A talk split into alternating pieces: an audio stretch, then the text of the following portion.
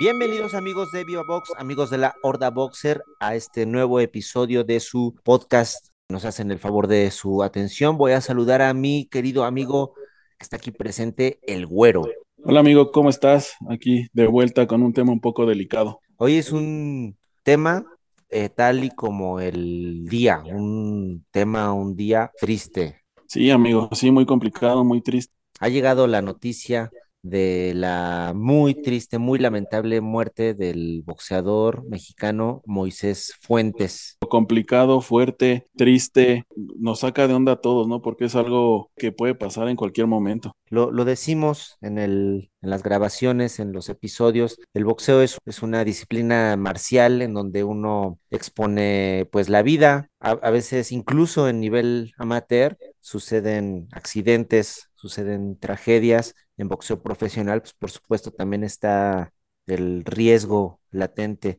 Es un deporte en donde todo el tiempo uno está expuesto a, a golpes, a lesiones, que llevas tus, tus instintos, tus sentidos, tu físico, tu preparación, tu mente al máximo. Como bien lo dices, no es uno de los deportes con más riesgo, o sea, sabes a, a, lo que vas. Y una de las cosas es también cuántos golpes a la cabeza, imagínate. Sí, sí, sí, la, la cantidad de, de, golpes que puede uno recibir se, se va sumando. Y bueno, así como en este caso el del boxeador Moisés Fuentes, vino esa suma de, tantos golpes. Hace un año, hace un año, Moisés Fuentes eh, eh, murió el 24 de noviembre de 2022, pero estuvo un año en coma. Vamos, ahora sí que vamos a, a empezar eh, hacia atrás. Su, su, última pelea fue contra el general Cuellar, después de casi tres años de retiro. Vamos a recordar la carrera de Moisés Fuentes, mi querido Cris, si te parece bien. Muy bien, amigo. Vamos, lo, lo que pasó fue, se le podría decir un ayuno boxístico que lo, lo mermó también, o sea, no llegó tan preparado. Puede ser, puede ser,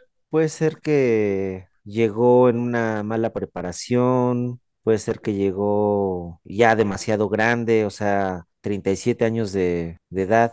No, qué, qué, triste. En mi opinión, sí, yo creo la edad es un factor porque si eres más grande, todo se va avejentando. Queramos o no, el tiempo pasa y ese no, sí. no se detiene. Quieras o no, sí, sí te resta varios factores.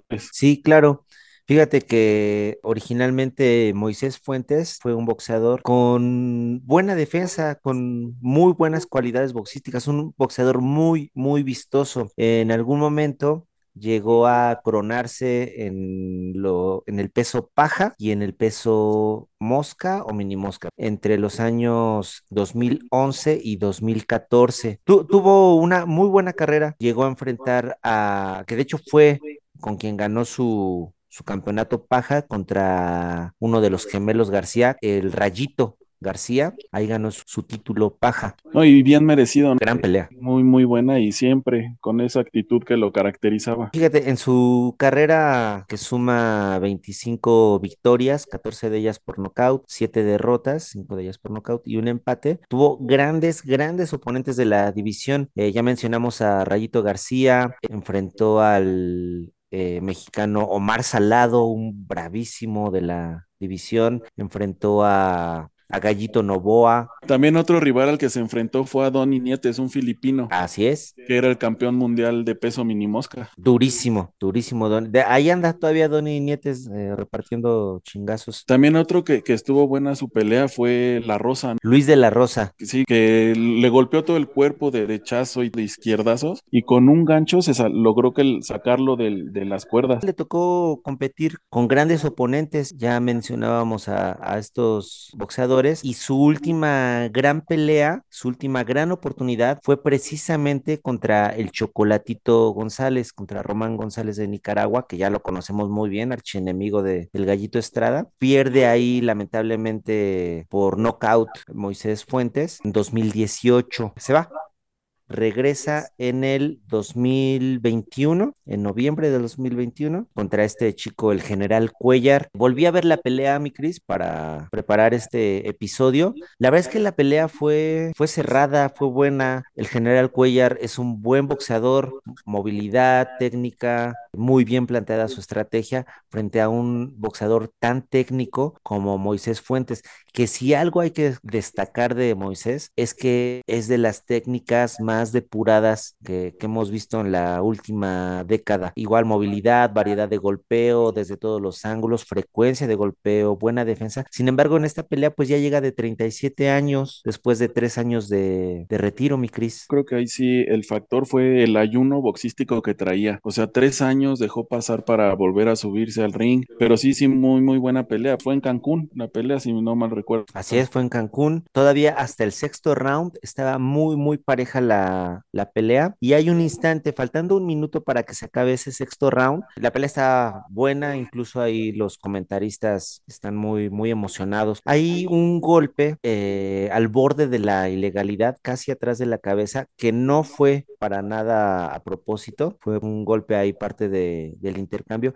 y eso inmediatamente se nota en el desconcierto, empieza a trabajar su boxeo hacia atrás, Cuellar aprovecha, se le va al frente y en un último ataque lo cruza con un gancho de izquierda y cae de una manera horrible Moisés Fuentes, cae no, no hubo forma de amortiguar el rebote de la cabeza. Cuellar festeja solo unos instantes porque se da cuenta de, la gravedad del asunto, se da cuenta de la magnitud del golpe que, que le dio, festeja unos instantes, va a su esquina Cuellar ahí a que le quiten los guantes y no pierde de vista a Moisés.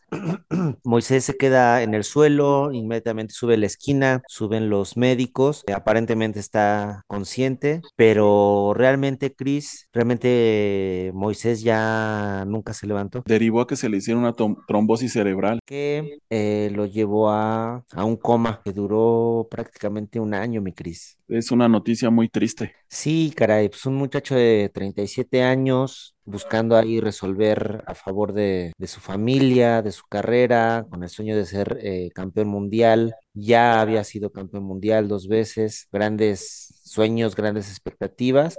Bueno, pues se apagan el, el 24 de noviembre de 2022, cuando tanto la familia como el presidente de, del Consejo Mundial de Boxeo dan la noticia de que de que Moisés pues ya partió de, de esta dimensión, mi Cris. Si nos llega a escuchar la familia, un fuerte abrazo y pronta resignación. Y bueno, Moisés nos deja una muy buena imagen, nos deja este legado de su gran boxeo, nos deja esta imagen de un buen chico.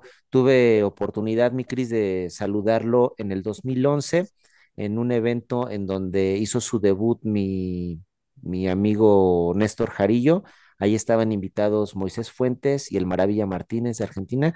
Obviamente fui a pedirle un autógrafo a Moisés, un chico muy tranquilo, muy sencillo, muy respetuoso. Eh, pude saludar a, a Moisés Fuentes. Mi Cris, lo menos que podemos hacer es rendir este pequeño homenaje, que se conozca la carrera de Moisés, quien no lo vio en sus mejores momentos, quien no lo vio cuando fue campeón mundial, cuando estaba en su plenitud. Vamos a dejar aquí estos enlaces para que para que vean qué tremendo peleador, qué tremendo guerrero azteca ha sido el Moy. Eh, un boxeador elegante, un boxeador fino, un boxeador disciplinado, entregado a su profesión, en muchos sentidos dejó huella, es nuestro pequeño homenaje, nuestro pequeño tributo. Digo pequeño porque es muy chiquito de acuerdo a lo que a lo que se merece, pero es nuestro granito de arena para que se dé a conocer su carrera, para que se dé a conocer su trabajo, el mundo que le apasionó y en el que fue campeón del mundo, en el que fue el mejor del mundo. Aquí se los dejamos para que lo conozcan. Con mucho cariño, con mucho respeto, les presentamos su legado. Así sea, amigo, que en paz descanse con todo respeto, un abrazo a la familia de parte de, de Viva Vox, 12 campanadas para Moisés Fuentes.